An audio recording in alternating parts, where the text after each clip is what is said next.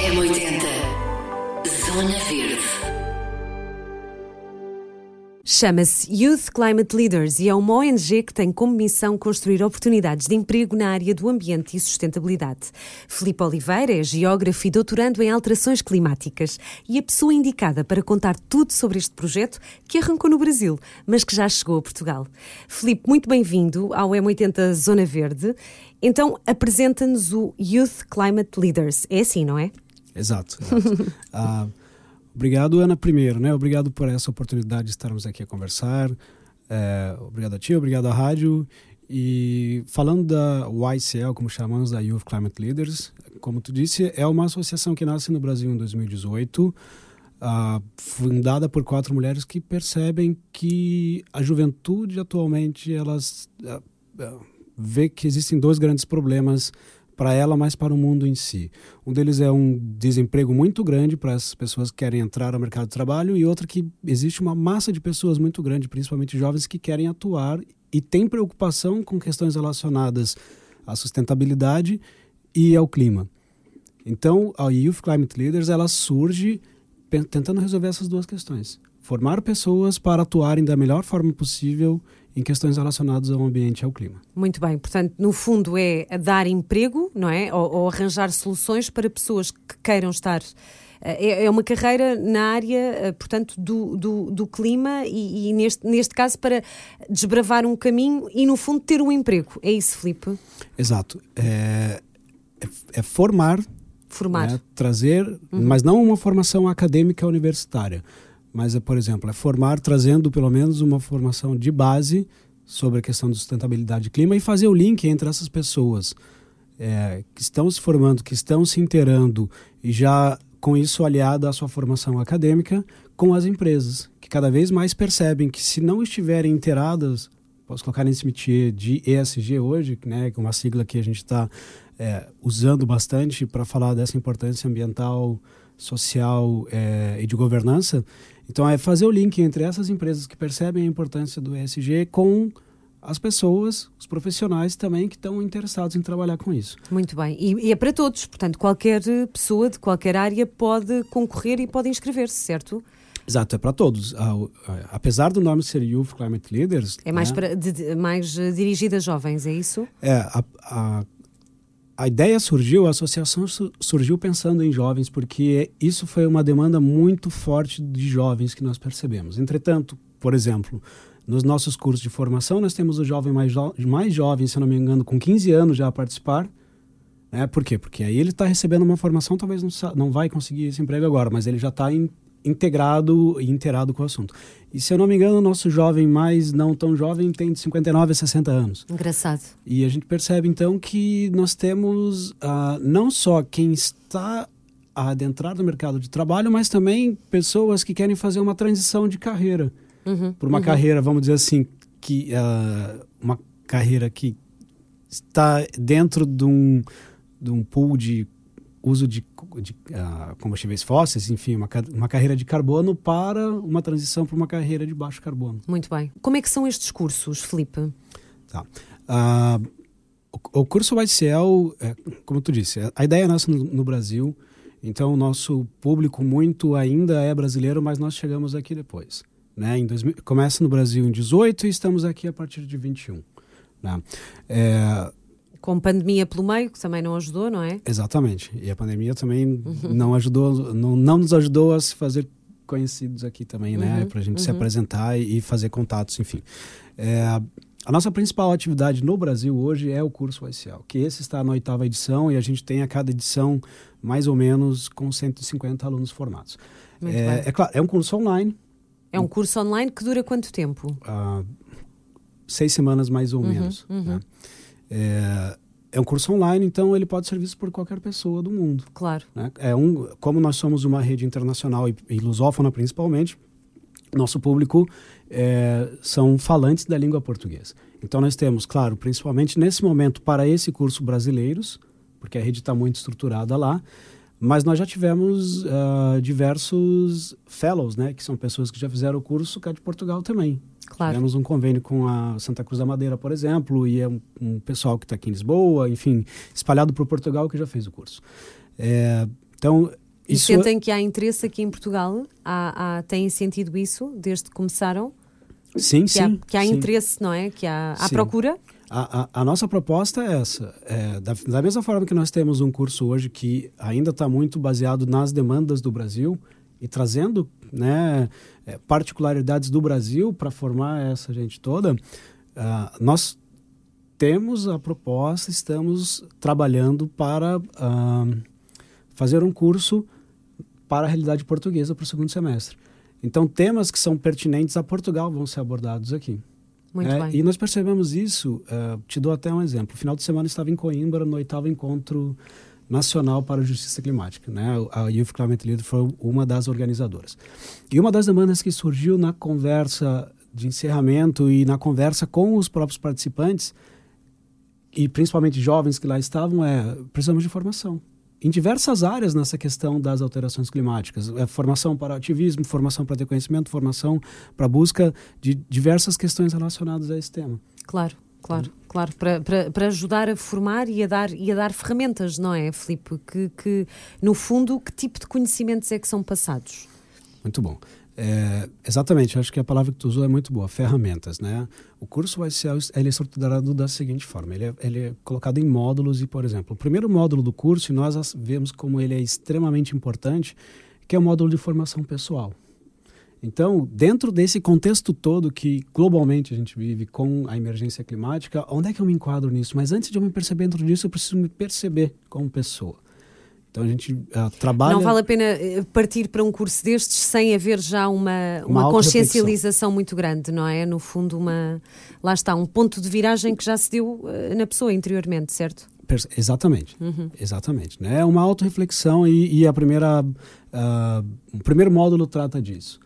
Depois entramos na questão da ciência do clima, porque, claro, com a, o tempo que nós temos para os módulos ou as formações, né, para os encontros, você não vai se aprofundar e virar um PhD na área. Mas nós precisamos entender a base, a gente precisa entender é, o mínimo de conexões que existem entre os diversos temas e, como é, e, e por que, que nós discutimos isso. Então, é um módulo que nós tratamos um pouco da ciência dessas alterações climáticas, né? E depois vamos desenvolvendo os temas pertinentes a isso também.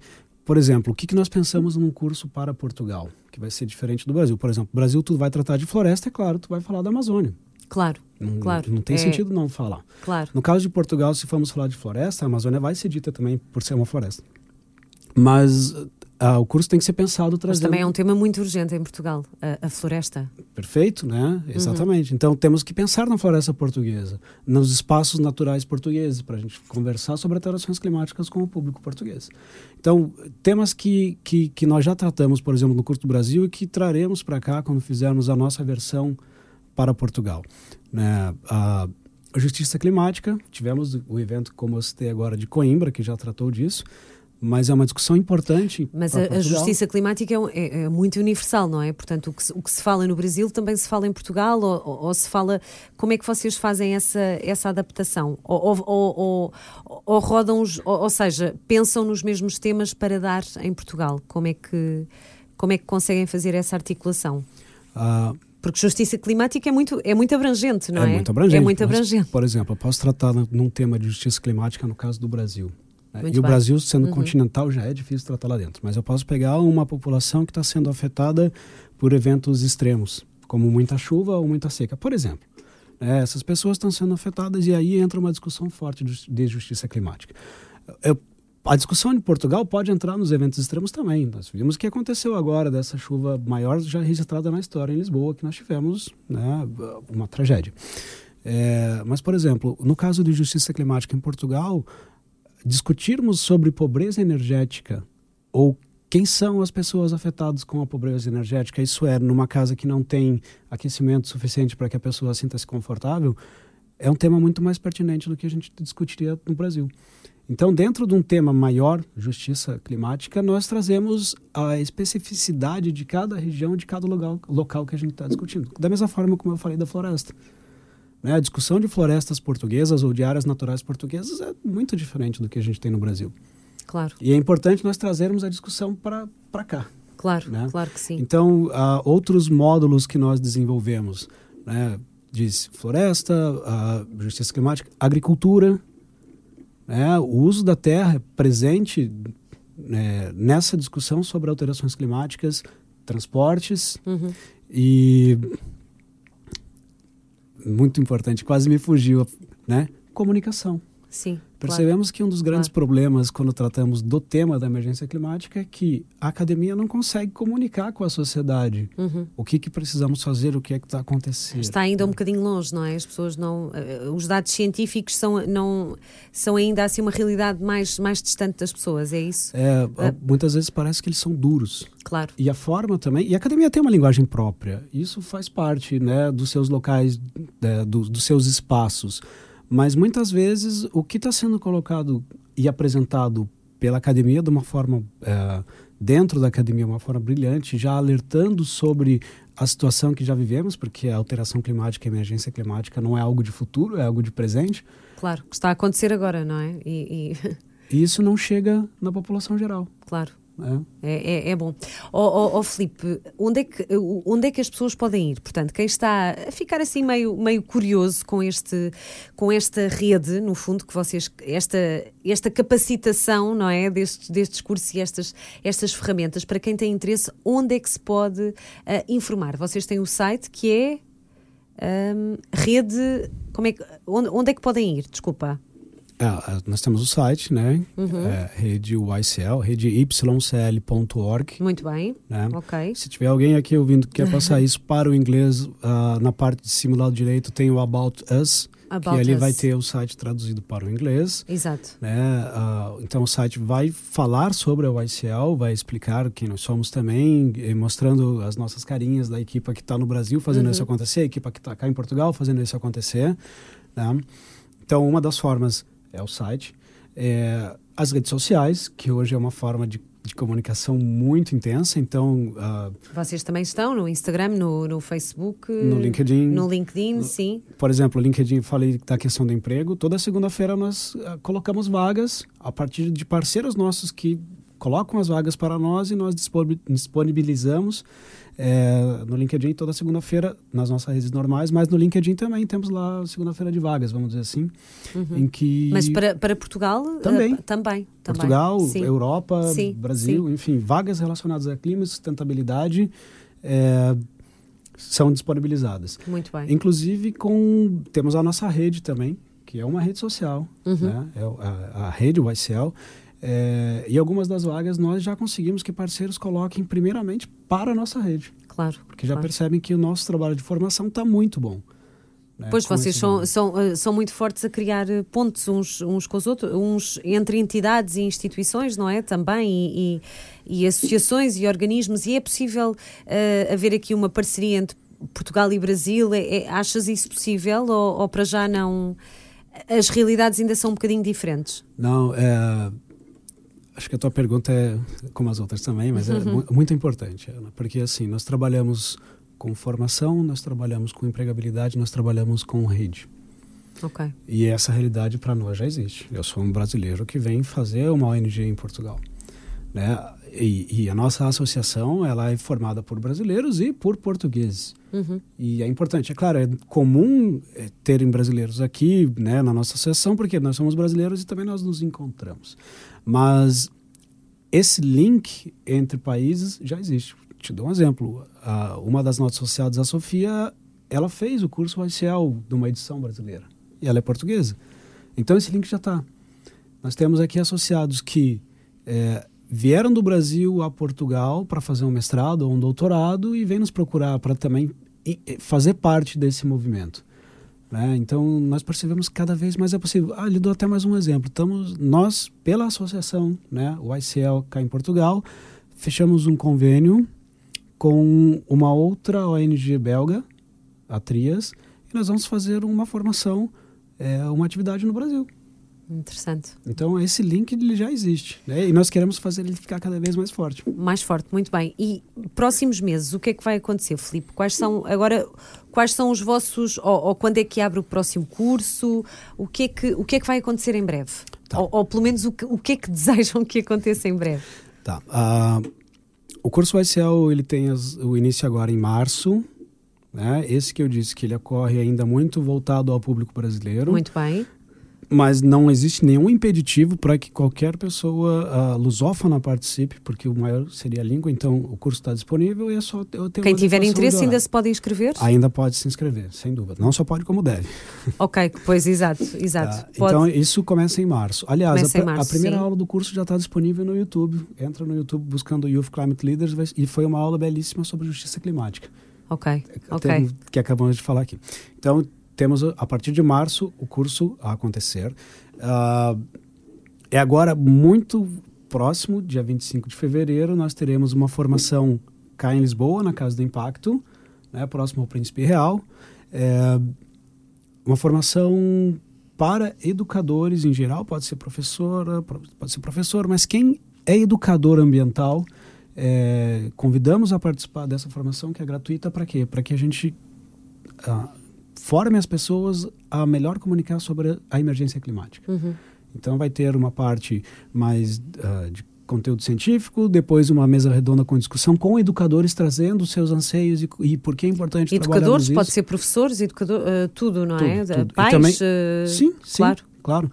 É, se tu é educador, vem para essa formação que vai ser muito giro, né? E pensando que esse tema ele não é um tema específico, por exemplo, eu sou geógrafo da geografia ou da biologia, pensando em toda a questão escolar que você tem inúmeras disciplinas, eu conversei com uma, uma colega nossa, né, com a Hanna, que faz parte da UICL aqui também, e a bailarina para ela fazer uma performance artística corporal, mas com ela pensando sobre alterações climáticas, hum. para mostrar que isso está perpassa por todos os campos de conhecimento.